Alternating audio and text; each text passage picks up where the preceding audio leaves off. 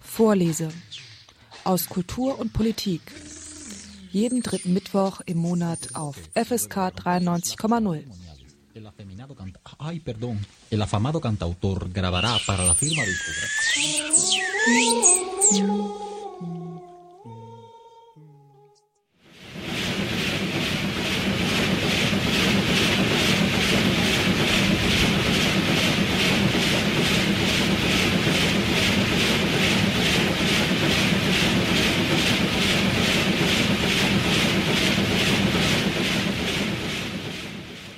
Es gibt sie immer mal wieder.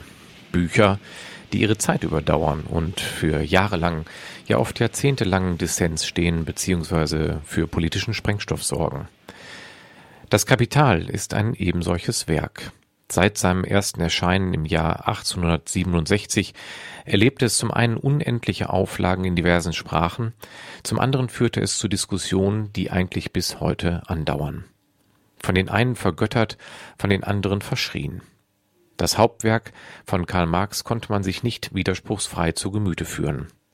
Lange Zeit gab es in einem Drittel der Welt im Realsozialismus nur eine vorgegebene Lesart. Der konstruktive und diskussionsfreudige Ansatz, den Marx sich vorgestellt hatte, verkam zu der Staatsideologie des Marxismus-Leninismus. Nach dem Mauerfall war erstmal Schicht mit Marx und marxistischen Ideen. Von den Unis verschwand er, Kapitallesekreise schliefen ein. Doch seit einigen Jahren wandelt sich dieses Bild allmählich wieder. Es gibt vielerorts eine Art Neuaneignung marxistischen Denkens. Nur, und das könnte man erfreulich nennen, der alte Dogmatismus scheint gänzlich verschwunden. Man kann sich unverkrampft den Texten von Marx nähern und auch dem Kapital. Die krisengeschüttelte Welt und der schier unerträgliche Neoliberalismus, der zunehmend mehr Menschen verzweifeln lässt, tragen ihren Teil dazu bei. In unserer heutigen Sendung dreht sich alles um Marx Hauptwerk, das Kapital. Denn auch diesem wurde in der Vergangenheit viel angedichtet. Grund genug, es einmal genauer zu betrachten und zu fragen, was steht eigentlich drin? Zu Gast in der heutigen Sendung ist Michael Heinrich. Er ist Politikwissenschaftler und Mitglied der Redaktion von Prokla, Zeitschrift für kritische Sozialwissenschaft. Er lebt in Berlin und hat sich in diversen Veröffentlichungen mit dem Marxischen Kapital beschäftigt. Sein Band Kritik der politischen Ökonomie eine Einführung erscheint mittlerweile in der zwölften Auflage im Schmetterling Verlag. Wahrscheinlich ist es deshalb so erfolgreich, weil es ohne Sentimentalitäten und Heilsversprechen auskommt und zudem sehr, sehr gut lesbar ist. Darüber hinaus hat Heinrich noch weitere Titel zu dem Themenkomplex herausgegeben, unter anderem den Band Wie das Marxische Kapital lesen.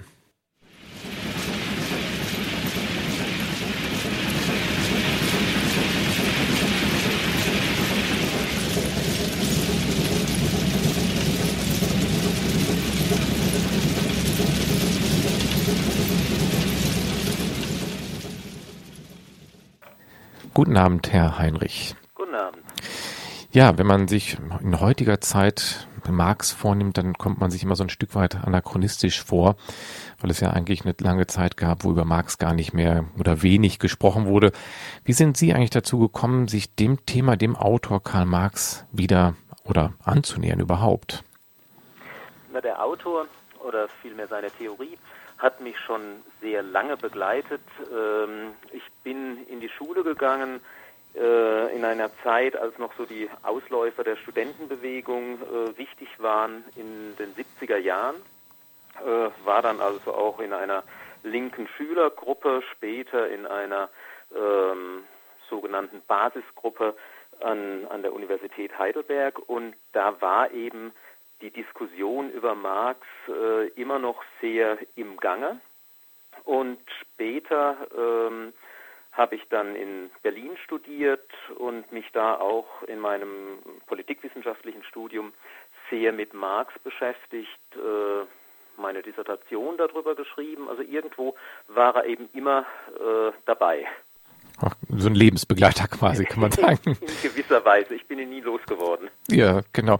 Dann haben Sie aber ja auch ganz bewusst den Einbruch wahrscheinlich 89 miterlebt, wo äh, Marx oder marxistisches Denken ja nun wirklich fast für 10, 15, 20 Jahre nicht mehr denkbar war und dann von vielen Universitäten auch verschwunden ist.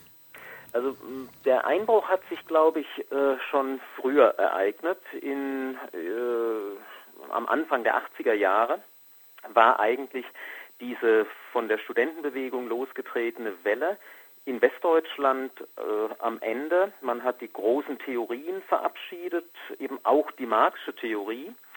Und äh, 89, das war dann eigentlich, äh, glaube ich, nur noch so ein weiterer Schritt. Äh, jetzt sind also auch die letzten Staaten, die sich irgendwo auf äh, Marx berufen, äh, an ihr Ende gekommen.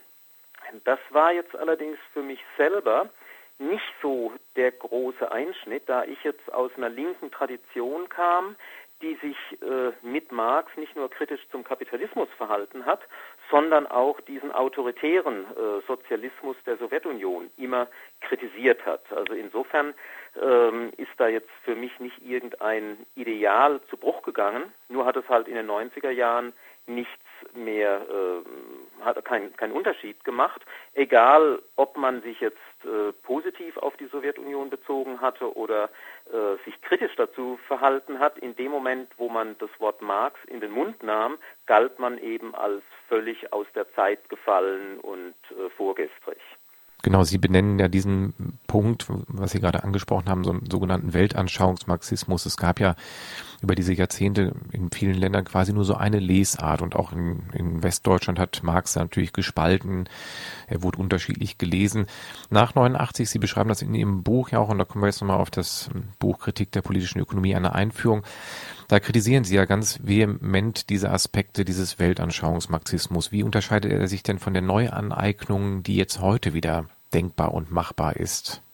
Naja, dieser Weltanschauungsmarxismus, äh, der ist entstanden bereits Ende des 19. Jahrhunderts in der deutschen Sozialdemokratie, wurde dann weitergetragen im Marxismus, Leninismus in der Sowjetunion und äh, ihren Satellitenstaaten und äh, versucht eben das, was Marx durchaus kritisch wissenschaftlich ähm, ähm, unternommen hat, in ein System zu pressen, das auf alle äh, überhaupt denkbaren Fragen schon eine Antwort liefert und äh, dann auch letzten Endes zur Rechtfertigung einer bestimmten Politik, die gar nicht mehr diskutiert werden muss, weil man weiß ja schon alles, man hat auf alles die, die Antworten, ähm, benutzt wird. Äh, demgegenüber gab es eigentlich immer schon, äh, nicht erst heute, sondern auch schon in, in den 20er Jahren Versuche, das ursprüngliche Kritikmoment von Marx ähm, dem Geltung zu verschaffen.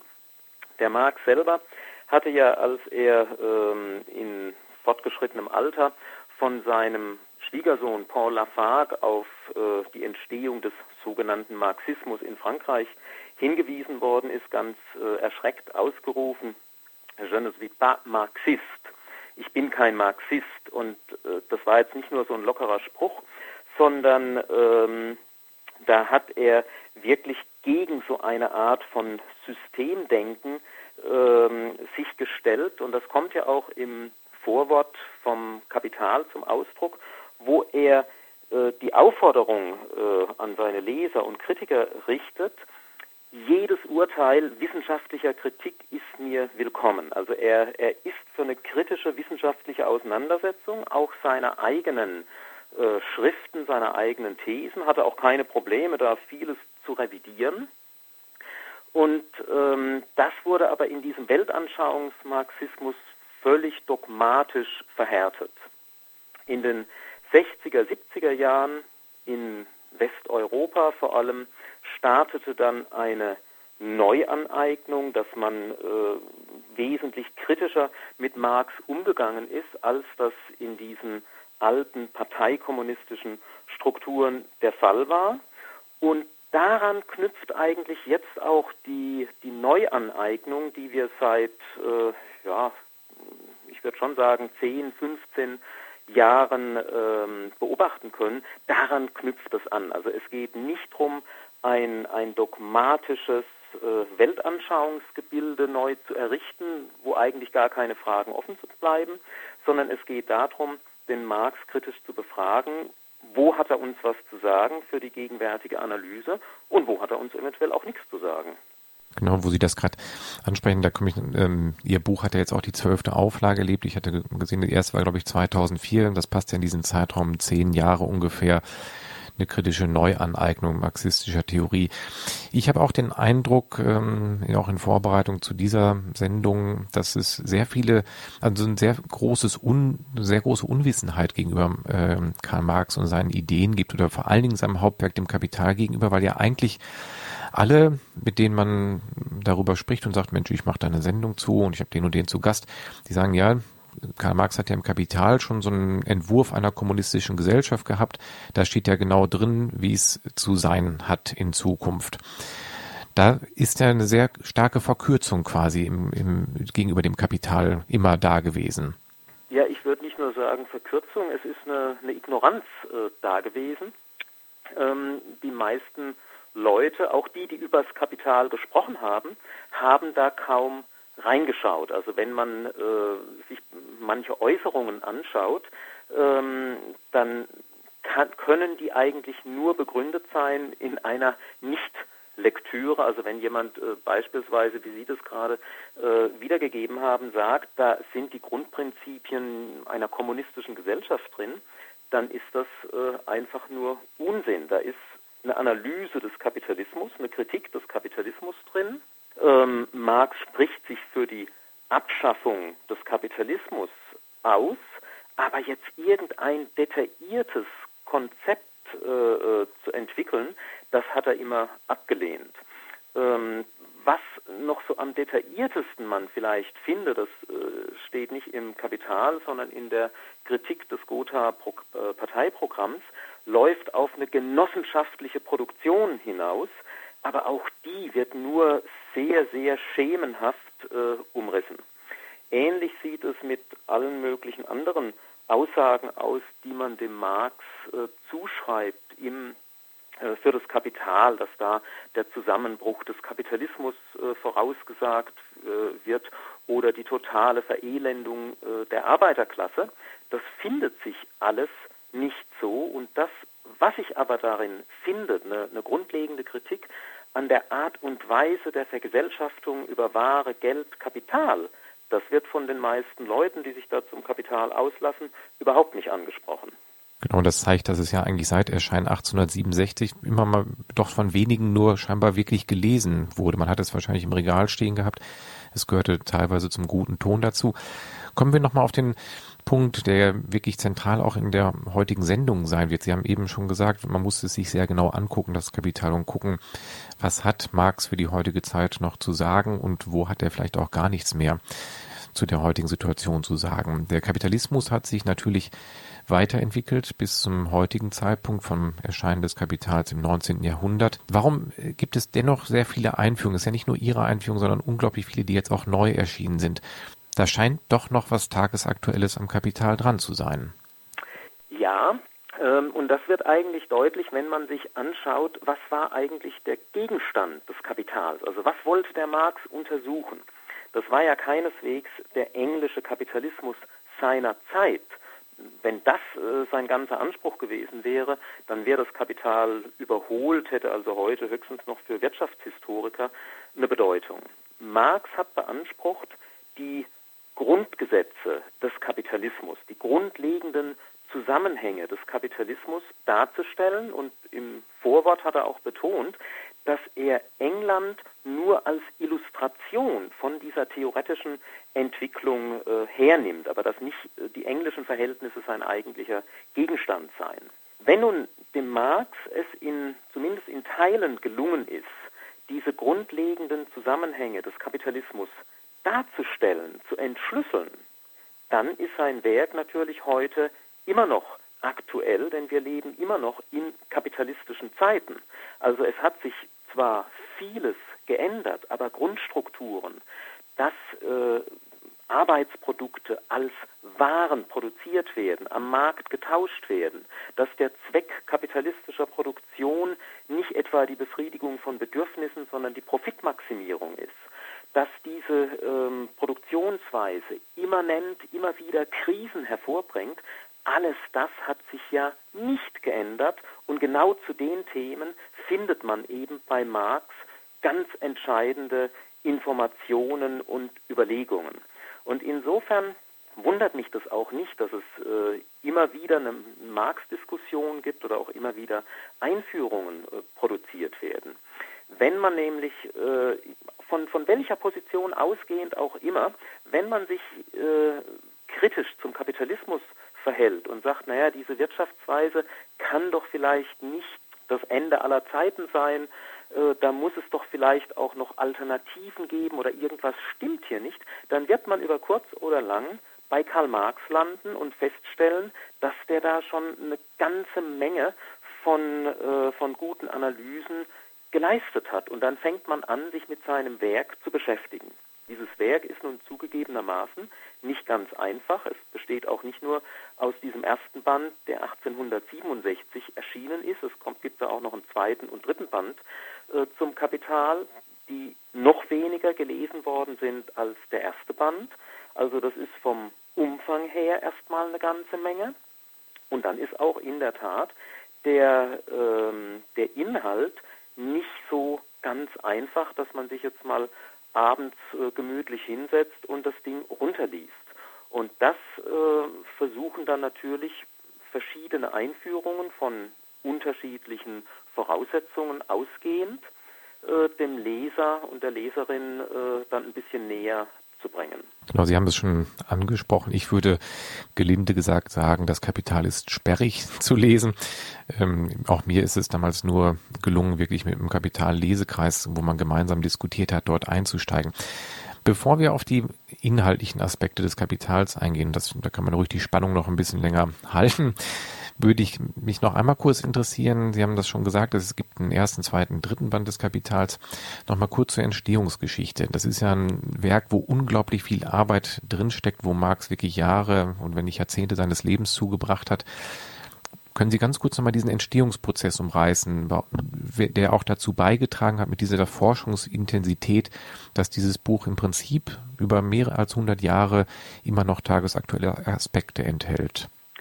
Naja, die Entstehungsgeschichte des Kapitals, ähm, die, da, da müsste man fast schon die Biografie von Marx äh, dazu erzählen. Also er fängt eben als äh, junger Mann an, kommt von der äh, hegelianischen und junghegelianischen Philosophie, ähm, entwickelt da zunächst mal eine Kritik der äh, Rechtsphilosophie und eine Kritik der Politik, merkt dann aber, dass äh, Politik gar nicht so eine selbstständige, autonome Sphäre ist, sondern da stecken ökonomische Interessen, ökonomische Strukturen dahinter und wendet sich dann schon relativ früh, so 1843, 1844, der Ökonomie zu.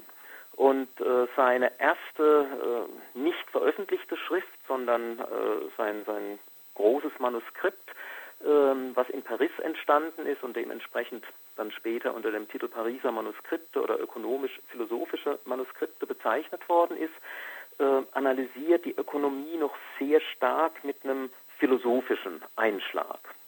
Später in den 40er Jahren beschäftigt er sich dann eher mit der englischen Ökonomie von David Ricardo, mit der französischen Geschichtsschreibung. Äh, sein Zugriff wird empirisch äh, gehaltvoller. Da entsteht dann 1848 das kommunistische Manifest, keine wissenschaftliche äh, Schrift, sondern eher so ein politisches Pamphlet, aber schon mit einem gewissen analytischen Zugriff. Und dann schließlich äh, als Resultat der verlorenen Revolution von 1848, in der Marx eben auch engagiert war als äh, Chef der Neuen Rheinischen Zeitung in Köln, muss er Deutschland verlassen, geht zunächst nach Paris, wird aber da auch auf Betreiben der preußischen Regierung ausgewiesen und kommt nach England, äh, nach London, wo damals sehr viele Emigranten Zuflucht fanden für die Lebensbedingungen der Familie Marx, er war ja inzwischen verheiratet mit mehreren Kindern, äh, war das eine Katastrophe.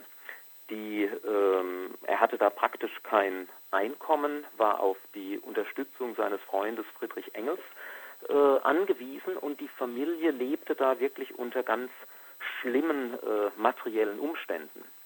Für die Erforschung der kapitalistischen Produktionsweise war das allerdings ein Segen, dass er da in London saß. Das war damals nicht nur das Herz des äh, Weltkapitalismus, sondern besaß mit äh, der Bibliothek im Britischen Museum auch die damals weltgrößte Bibliothek für ökonomische äh, Forschungen, für ökonomische Wissenschaft. Also meiner Meinung nach hätte der Marx das Kapital nirgendwo anders als in London schreiben können. Und da saß er nun ab 1850, hat, wie er das später mal formuliert hat, mit seinen ökonomischen Studien ganz von vorne wieder angefangen. Und ab Ende der 50er Jahre entstehen dann eine ganze Reihe von großen Manuskripten, die alle erst nach seinem Tod veröffentlicht worden sind, wie die Grundrisse zur Kritik der politischen Ökonomie oder die Theorien über den Mehrwert. Und dann schließlich 1867 kommt der erste Band des Kapitals raus. Also im Grunde genommen das Resultat einer 25-jährigen Beschäftigung mit der äh, Ökonomie. Die weiteren geplanten Bände, es waren ja nicht nur ein zweiter und dritter Band äh, geplant, sondern auch ein vierter zur Geschichte der Theorie, konnte er selber allerdings nicht mehr ähm, für die Veröffentlichung fertig machen. Der Band 2 und 3 wurde dann nach seinem Tod von seinem Freund Friedrich Engels aus dem Nachlass herausgegeben. Und das erklärt zum Teil auch ein bisschen die, die Sperrigkeit, also zumindest von Band 2 und 3. Das ist eben kein fertiges, durchformuliertes Werk, was sich jetzt so angenehm äh, lesen lässt. Es ist ein ähm, vom Autor nicht beendetes Werk, das äh, von einem Freund dann aus dem Nachlass herausgegeben worden ist. Der erste Band liest sich demgegenüber viel besser, der ist auch ähm, einfacher zugänglich, mit Ausnahme des Anfangskapitels, was das theoretisch gehaltvollste, aber auch schwierigste Kapitel ist. Und deswegen hat man eben die Situation, dass reihenweise Leute mit dem Kapital anfangen, aber dann bereits beim ersten Kapitel scheitern und sagen, ja, meine Güte, ich verstehe gar nicht so genau, worauf das äh, hinausläuft. Ich komme da nicht mit und legen es dann zur Seite. Also insofern ähm, ist aus der Entstehungsgeschichte auch ein bisschen die, diese äh, Sperrigkeit des Buches zu erklären. Es ist halt nie vollendet worden. Der Marx hat auch nie sozusagen alles vor sich gesehen, konnte dann die einzelnen Teile aneinander äh, anpassen. Alles das merkt man halt bei der Lektüre. Ja, und wir sind mittendrin in der quasi Radio, äh, Radiokapitallektüre. Herr Heinrich, Sie haben es gerade angesprochen. Das erste Kapitel von Kapital von Karl Marx lässt viele Leute verzweifeln bei der Lektüre. Man legt das Buch dann eher zur Seite. Ähm, das erste Buch beginnt ja mit diesem Zitat, dass die Gesellschaft, in der kapitalistische Warenproduktion vorherrscht, eine unglaubliche Warenansammlung ist und er fängt an mit einer Analyse der Ware. Ja. Ähm, also der, der Satz, den Sie meinen, heißt, dass der Reichtum der Gesellschaften, in welchen kapitalistische Produktionsweise herrscht, als eine ungeheure Warensammlung erscheint. Alles wird zur Ware, alles ist verkäuflich, die ganze Ökonomie ist vermittelt über Ware. Und jetzt analysiert Marx die Ware. Was ist das eigentlich? Und das macht er in verschiedenen Aspekten. Also er untersucht ähm, die Bestandteile der Ware, Gebrauchswert und äh, Tauschwert. Die Ware ist nicht nur ein nützliches Ding, sie tauscht sich aus. Und da ist nun die Frage, äh, dieser Tauschwert, durch was ist der bestimmt? Und Marx äh, teilt da die Auffassung, die auch schon in der sogenannten klassischen politischen Ökonomie von Adam Smith und David Ricardo äh, vertreten worden ist, dass Arbeit eine ganz zentrale Rolle spielt.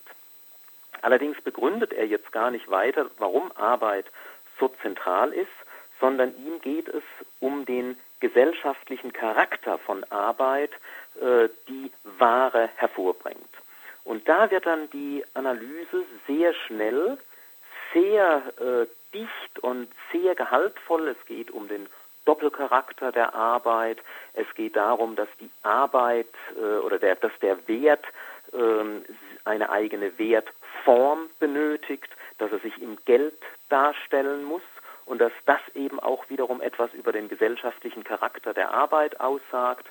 Äh, es geht um den sogenannten wahren Fetischismus, dass äh, gesellschaftliche Verhältnisse als gegenständliche Eigenschaften der Waren auftreten. Ähm, das sind alles Themen, die sind da zusammengedrängt auf ähm, ungefähr 50, 40, 50 Seiten in dem ersten Kapitel. Sehr, sehr dicht und äh, erfordern eben eine sehr intensive Lektüre, ähm, wo dann eben doch eine Reihe von Leuten ähm, dass die, die Flinte ins Korn werfen. Sie haben ja aus dem Grund auch extra ein eigenes Büchlein herausgegeben, was ich nachher in der Literatur nochmal genauer vorstellen werde, nämlich wie das Marx Kapital lesen. Da geht es doch genau um eine Leseanleitung, Kommentar für diesen Anfang, den Sie gerade erwähnt haben. Genau, also dieses erste Buch, was Sie vorhin erwähnt haben, äh, äh, Kritik der politischen Ökonomie, eine Einführung, das ist eine Einführung in alle drei Bände des Kapitals. Da gehe ich natürlich auch auf den äh, Anfang des äh, ersten Bandes ein, aber das geht natürlich nur in sehr beschränktem Maße. Und da ist mir dann eben aufgefallen, auch ähm, trotz dieser Einführung gibt es immer noch große Probleme bei den Lesern und Leserinnen des Kapitals ähm, zu verstehen, wie der Marx da wirklich im Detail äh, argumentiert. Und deswegen habe ich da noch ein, ein anderes Buch nachgeschoben mit dem Titel Wie das Marxische Kapital lesen. Das ist dann eine ganz detaillierte äh, Kommentierung und Lesehilfe zu den ersten Kapiteln im, äh, im ersten Band, also wo ich ähm, wirklich so Absatz für Absatz nochmal durchgehe, wie argumentiert der Marx da, was sind auch die Probleme der Argumentation, wo findet man eventuell in anderen Manuskripten bei Marx noch Hinweise, äh, wie dieses oder jenes Problem gelöst äh, werden kann. Also das ist dann gedacht für Leute, die sich wirklich intensiv mit dem Text auseinandersetzen möchten. Ja, und Sie haben es angesprochen, auf diesen ersten 40, 50 Seiten, da werden diese gesamten Begrifflichkeiten, die man auch immer mal ja, so mosaikartig von Marx gehört hat, diese Worte, die Sie eben schon erwähnt haben, die werden alle in ganz kurzer Art und Weise eingeführt und auch mit, soweit ich mich erinnere, auch schon mit schwierigen Tabellen und Berechnungen über Ellen und, ähm, und Stoffen oder kommt das später? Ja, die 20 Ellen Leinwand, die gegen einen Rock ausgetauscht werden. Genau. Ähm, das ist so die Formel. Also da merkt man, wenn, wenn jemand äh, sich daran erinnert, dann hat er wenigstens die ersten 50 Seiten vom Kapital gelesen. Da geht es darum, äh, um die sogenannte Wertform. Ich hatte ja eben schon erwähnt, die Ware ist etwas Doppeltes. Äh, sie ist einerseits Gebrauchswert, nützliches Ding, aber als Ware, als etwas, das ausgetauscht wird, hat sie auch einen Tauschwert. Und äh, diesem Tauschwert liegt zugrunde ein abstrakter ökonomischer Wert, der aber gar nicht sichtbar ist an der einzelnen Ware. Also wenn Sie jetzt äh, meinetwegen einen Pfund Kaffee hernehmen, dann können Sie zwar die äh, physischen Eigenschaften feststellen oder eventuell auch wissenschaftlich untersuchen, aber den ökonomischen Wert, äh, den können Sie eigentlich nicht mit irgendeiner Methode äh, an diesem Pfund Kaffee finden, weil das ein rein gesellschaftliches Verhältnis ist. Und dieser ökonomische Wert, um ökonomisch sichtbar handhabbar zu werden, benötigt eine eigene Wertform. Es, dieser Wert muss sich ausdrücken in einem anderen äh, Gegenstand. Und da war eben das Beispiel, mit dem Marx loslegte, 20 Ellen Leinwand tauschen sich gegen einen Rock. Der Rock ist die Wertgestalt dieser 20 Ellen Leinwand.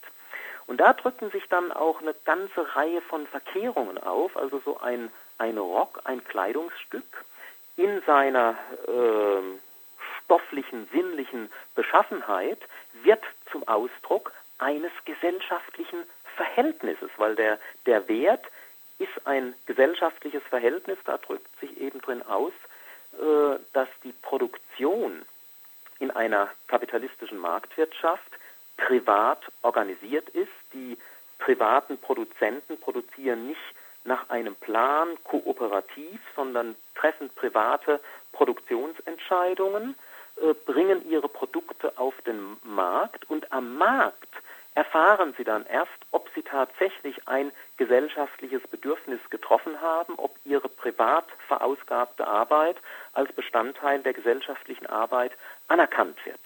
Aber diese Erfahrung machen sie nicht, indem jemand sagt, ja, deine Arbeit ist wirklich eine für die Gesellschaft nützliche Arbeit, sondern sie erfahren das, insofern ihr Arbeitsprodukt diese merkwürdige Eigenschaft erhält, Wertgegenstand zu sein.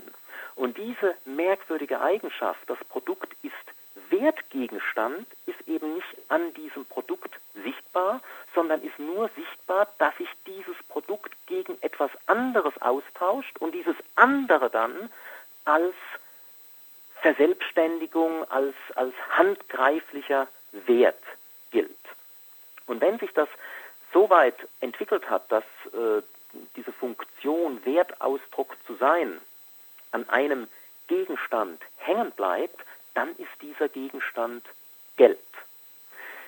Wenn Weil der halt mit in, gegen, alle Gegenstände austauschbar ist. Man hat dann keinen Warentausch mehr, sondern Äquivalent, was quasi über den Dingen sozusagen steht. Genau, es steht über den Dingen und dann ist die Frage, warum steht es über den Dingen? Es steht über den Dingen, weil sich die Warenproduzenten alle auf dieses Geld beziehen. Es sieht aber so aus, als hätte Geld irgendeine magische Eigenschaft, äh, die es ihm ermöglicht, Wertausdruck von allem zu sein. Also dass der, äh, die, die gesellschaftlichen Bedingungen der Warenproduktion, die werden eigentlich unsichtbar. Es sieht so aus, als hätten Dinge plötzlich ganz neue Eigenschaften. Also die Arbeitsprodukte haben diese merkwürdige Eigenschaft, wert zu sein. Und Geld hat die merkwürdige Eigenschaft, ähm, dass es eben selbstständiger Wert ist, sich deswegen mit allem anderen austauschen kann. Also gesellschaftliche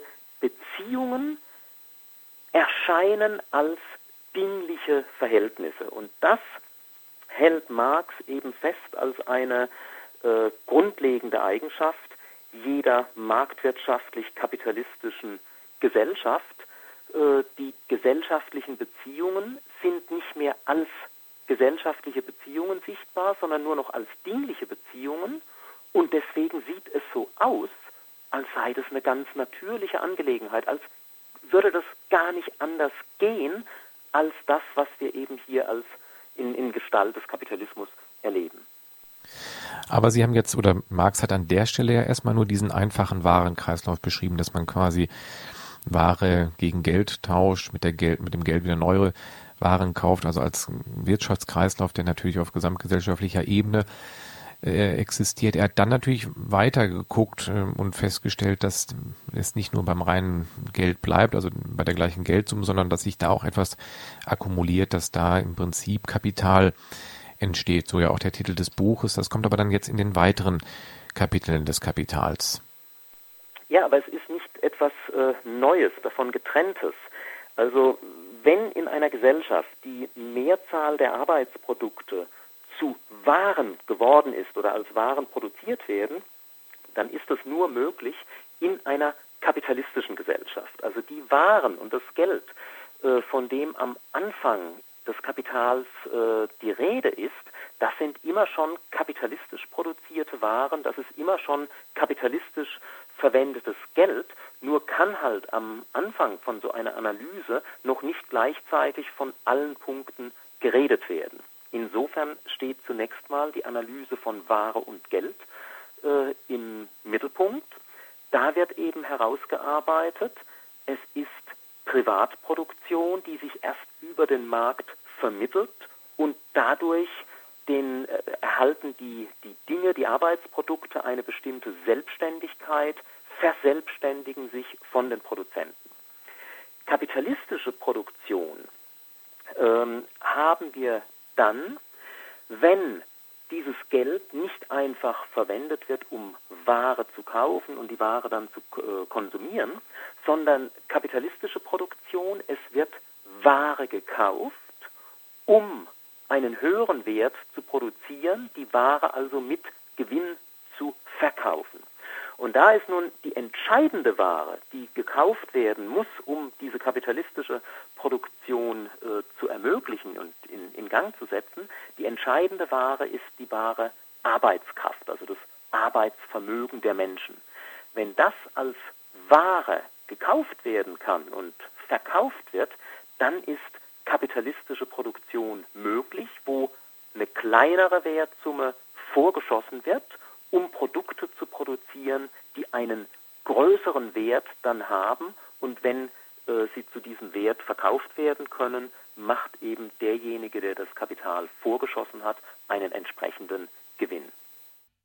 Ja, und wir sind ja jetzt quasi schon an dem Punkt angelangt, Herr Heinrich, wo diese, diese Zauberkraft auftritt im Kapital, die nämlich wirklich Werte schaffen kann, die Mehrwert schaffen kann. Sie haben es vor dem Liedunterbrechung schon gesagt, die die menschliche Arbeitskraft ist ein ganz zentrales Element des Kapitalismus und die hat Karl Marx dann im Kapital ja auch sehr genau analysiert, weil er da festgestellt hat, woher kommt dieser Mehrwert, dass man irgendwie mehr Gewinn erzielt und schreibt das der menschlichen Arbeitskraft zu.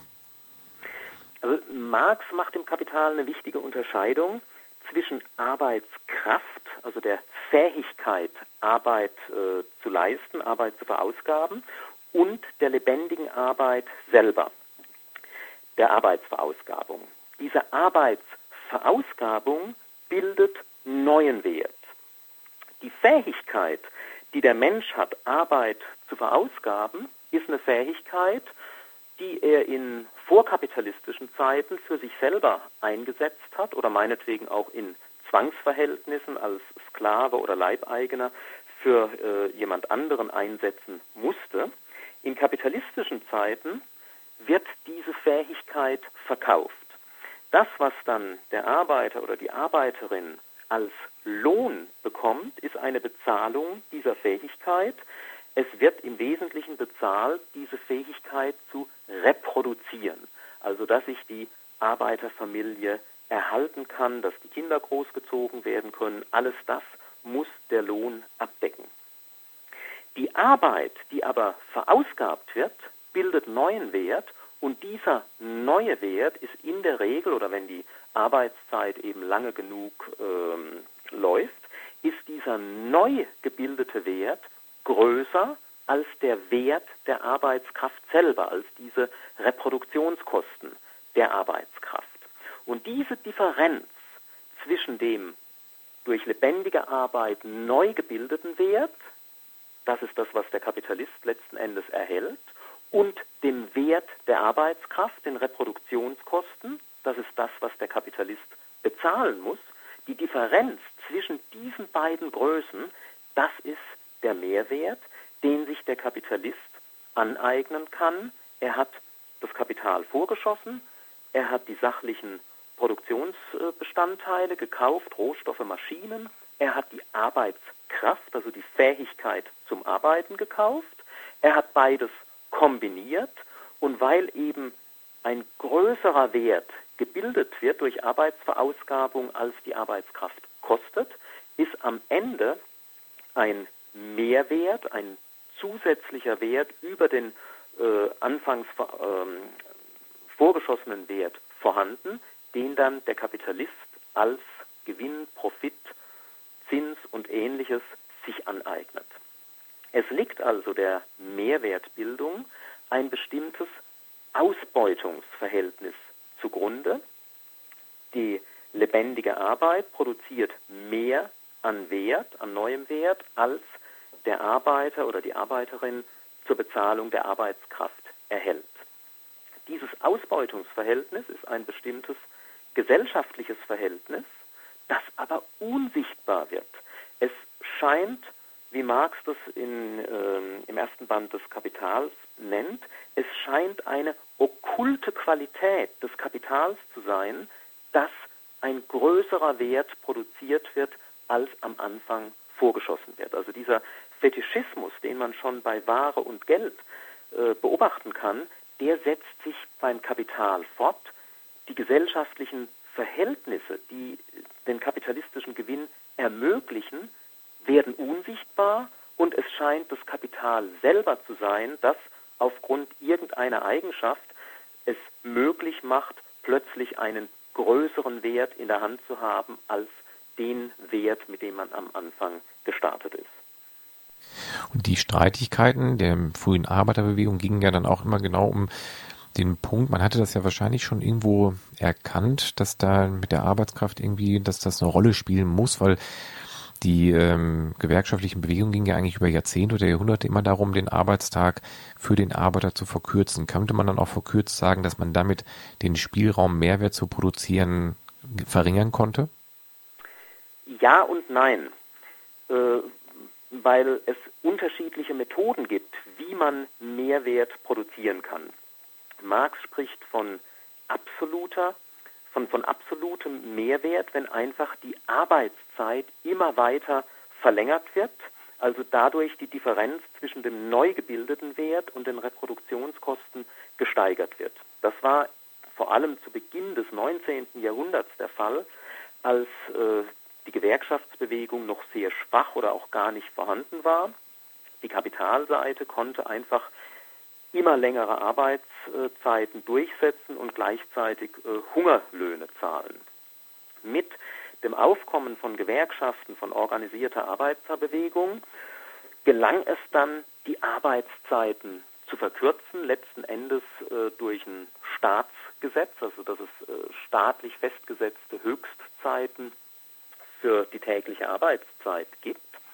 Damit war der Ausdehnung dieser absoluten Mehrwertproduktion eine Grenze gesetzt. Nun gibt es aber noch eine zweite Möglichkeit, den Mehrwert zu steigern, indem nämlich die Reproduktionskosten der Arbeitskraft vermindert werden.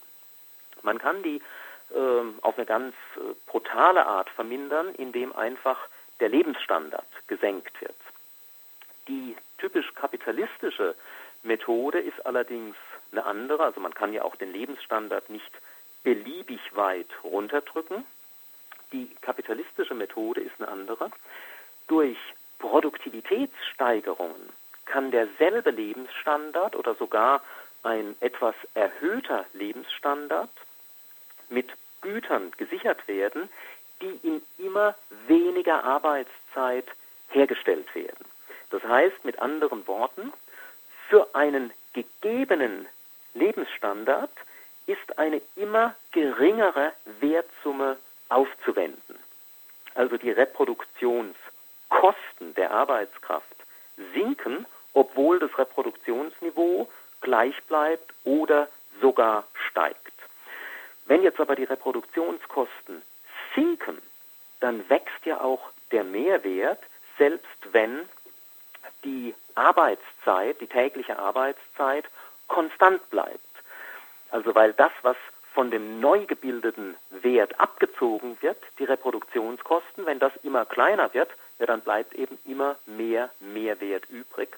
Und genau das war die Tendenz, die Marx im Kapital bereits vorhergesagt hat, also dass diese, wie er das nannte, Produktion des relativen Mehrwerts äh, eine immer größere Rolle spielen wird. Das ähm, ist die Tendenz, die sich dann vor allem im 20. Jahrhundert durchgesetzt hat und die auch zum Beispiel äh, hinter dem Wirtschaftswunder der 60er, der 50er und 60er Jahre steht, wo ja durchaus der Lebensstandard von breiten Bevölkerungsschichten äh, angestiegen ist. Da ist einfach die Produktivität der Arbeit so stark gestiegen, dass die Verminderung der Reproduktionskosten so stark war, äh, dass sowohl der Mehrwert zugenommen hat, als auch der Lebensstandard, weil trotz niedrigerer äh, Herstellungskosten oder, oder nicht trotz, sondern wegen niedriger Herstellungskosten war ein höheres Konsumniveau für breite Schichten möglich. Jetzt sieht man natürlich, wenn man das aus, weil wir nochmal zu dem Punkt zurückkommen, wir hatten Sie am Anfang der Sendung schon, was hat Marx oder das Kapital uns heute noch zu sagen? Wo wenn man heute sich die Situation in Deutschland anguckt, dann fragt man sich ja außer jetzt diesen Niedriglohnsektor, natürlich, da gibt es wieder sowas, was das wieder öffnet, aber man spürt diesen Mehrwert ja noch weniger, als man ihn, was weiß ich, vor 50, 60 Jahren gespürt hat, dass er geschöpft wird. Man hat ja fast den Eindruck, bei dem Niveau, was hier auch die Arbeiter und Arbeiterinnen erlangt haben an materiellem Wohlstand, da sieht man ja eigentlich, da hat man ja fast das Gefühl, man sieht diesen Mehrwert nicht mehr oder es gibt ihn gar nicht mehr. Aber dennoch wenn Marx an der Stelle aktuell ist, ist es ja ein Grundprinzip kapitalistischer Wirtschaftsweise. Wie passt das zusammen? Ja, äh, den Mehrwert sieht man auch heute noch. Da muss man sich einfach mal die Gewinne der großen Konzerne anschauen. Die sind ja nicht verschwunden. Und diese Gewinne drücken den Mehrwert aus. Dass das Lebensniveau ähm, großer Teile der Bevölkerung und der Arbeiterklasse heute viel höher ist als vor 50 oder vor 100 Jahren, heißt ja nicht, dass jetzt ein größerer Teil der gesellschaftlichen Wertsumme bei der Arbeiterklasse gelandet wäre. Da ist ein kleinerer Teil gelandet, aber dieser kleinere Teil der gesellschaftlichen Wertsumme drückt sich heute eben in einer viel größeren Menge von ähm, Konsumgütern aus. Also ein Auto, was ähm, im Jahr 1900 ein absolutes Luxusgut war, was mit viel Arbeitszeit produziert werden musste, das ist heute ein Massengut. Warum? Weil die Arbeitszeit, die man benötigt, um heute ein Auto zu produzieren, viel, viel geringer ist als vor 120 Jahren. Und insofern hat das Auto heute gesellschaftlich einen viel geringeren Wert als vor 100 oder 120 Jahren und kann deswegen auch in den Konsum eines Arbeiterhaushalts eingehen. Also von der Gebrauchswertseite ist das Niveau enorm angestiegen, von der Wertseite her aber nicht. Und die Wertseite, die ist aber entscheidend für die Frage, wie viel Mehrwert wird produziert. Und dass es jede Menge Mehrwert ist, der produziert wird, das kann man eben äh, sehen, wenn man sich anschaut, wie die Gewinne von gerade von deutschen Unternehmen, von großen deutschen Unternehmen in den letzten 30 Jahren explodiert sind. Kommen wir noch zum Ende der Sendung noch zu einem anderen Aspekt, weil wir das auch ähm, immer mal wieder gestreift haben und ähm, Sie haben schon so ein bisschen gesellschaftliche Entwicklung angesprochen. Ähm, der Kapitalismus, das hat Marx ja im Kapital unter anderem auch beschrieben, entwickelt sich nicht schnurgerade immer nach bergauf und immer wird alles besser und alles schöner, sondern er hat diese Krisenhaftigkeit, die wir immer mal wieder auch erleben, die wir zuletzt 2008, 2009 sehr elementar erlebt haben, im Kapital auch schon analysiert. Ist das richtig? Ja, das ist ein ganz äh, zentraler Punkt auch seiner Analyse und auch ein Punkt, wo er sich von der herrschenden Volkswirtschaftslehre sehr grundlegend unterscheidet. Da wird ja die Krisenhaftigkeit des, des Kapitalismus bei einigen Schulen abgestritten, also etwa in der neoklassischen, neoliberalen Lehre. Da heißt es immer, äh, wenn die Märkte nur ordentlich frei sind, nicht reguliert, dann gäbe es keine Krisen. Bei denen, die sich jetzt auf John Maynard Keynes berufen, heißt es, naja, Krisen kann es geben, weil etwas schiefgegangen ist. Also Krise als Betriebsunfall. Und demgegenüber hat nun Marx herausgestellt, dass Krisen im Kapitalismus keine Betriebsunfälle sind, da ist nicht irgendwas falsch gelaufen, sondern Krisen resultieren aus der kapitalistischen Produktion selber. Also salopp gesagt, wir haben eine Krise nicht, weil jemand was falsch gemacht hat, sondern weil alles richtig gemacht worden ist. Richtig machen im Kapitalismus bedeutet, nach Profitmaximierung zu suchen. Also die Unternehmen versuchen ihren Profit zu maximieren, nicht weil jetzt die einzelnen Kapitalisten äh, unersättliche Gierhälfe wären, sondern weil sie durch die Konkurrenz dazu gezwungen sind. Also keiner kann sagen, ach Gott, mir reicht das jetzt, mit dem Profit mehr ist doch nicht nötig. Wenn sich jemand so anstellt, dann muss er es eben hinnehmen, dass er in der kapitalistischen Konkurrenz, wo es dauernd darum geht, äh, technische Innovationen einzuführen, neue Märkte äh, zu entwickeln, dass er in dieser Konkurrenz untergeht. Um da mithalten zu können, braucht man einen hohen Profit, um investieren zu können. Also Profitmaximierung ist der innere Motor dieser kapitalistischen Produktionsweise. Wenn nun jeder, jedes Einzelkapital nach Profitmaximierung strebt, dann bedeutet das ja auf der einen Seite, so viel wie möglich zu produzieren, um das dann mit Gewinn verkaufen zu können, auf der anderen Seite so viele Kosten einzusparen, zu senken wie möglich, um die Gewinnspanne äh, möglichst hoch zu haben, also um den Profit zu maximieren. Wenn das aber alle tun, also so viel wie möglich produzieren und gleichzeitig Kosten einsparen, dann wird ja auf der einen Seite das gesellschaftliche Angebot permanent ausgedehnt und auf der anderen Seite die Nachfrage nach diesem Angebot beschränkt. Denn Einsparung von Kosten bedeutet ja nichts anderes als weniger Nachfrage. Wenn ich meine Energiekosten senke, frage ich weniger Energie nach. Wenn ich die Lohnkosten senke, indem ich Beschäftigte entlasse, dann bedeutet das, dass die Arbeiter weniger Konsumgüter nachfragen können. Es läuft also auf gesamtgesellschaftlicher Ebene zwangsläufig das gesamtgesellschaftliche Angebot und die gesamtgesellschaftliche Nachfrage auseinander. Und das hat zur Konsequenz, dass es zunächst mal zu einer Überproduktion von Waren kommt. Es gibt jede Menge Waren, die nicht abgesetzt werden. Und wenn das eine Weile so weitergeht, dann hat man auch Überkapazitäten oder wie Marx das nannte, eine Überakkumulation von Kapital. Also das Kapital ist so stark gewachsen, dass es nicht mehr verwertet werden kann jetzt, dass es nicht mehr Profit machen kann. Und dann haben wir eine Krise. Also die immer wieder erneut eintretende Krise ist für Marx kein Betriebsunfall, kein vermeidbares Ereignis wie in den meisten anderen Theorien, sondern notwendige Folge von dieser kapitalistischen Produktionsweise. Also weil wenn alles richtig gemacht wird, alle versuchen den Profit zu maximieren, genau dann haben wir eine Krise. Gut. Herr Heinrich, an der Stelle, das ist ein ganz schöner oder weniger schöner Endsatz, wie man es wie man's mag. Ich möchte ganz zum Ende der Sendung, weil wir jetzt gleich wirklich definitiv am Ende angekommen sind, noch einmal die in der Sendung des öfteren zitierten Bücher kurz noch einmal erwähnen. Das einmal von Michael Heinrich Kritik der politischen Ökonomie eine Einführung erschienen im Schmetterling Verlag für 10 Euro erhältlich und das zweite Buch, was sich mit diesem ersten Kapitel des sperrigen Kapitals beschäftigt, wie das Marxische Kapital lesen, Leseanleitung und Kommentar zum Anfang des Kapital Teil 1, auch im Schmetterlingsverlag erschienen für 12,80 Euro. An dieser Stelle, Herr Heinrich, möchte ich Ihnen ganz herzlich danken für diesen Überblick über das Kapital. Bitte sehr. Und Gerne. dann wünsche ich Ihnen noch einen schönen Abend. Danke, Ihnen auch. Ja, bis dann. Tschö. Bis dann.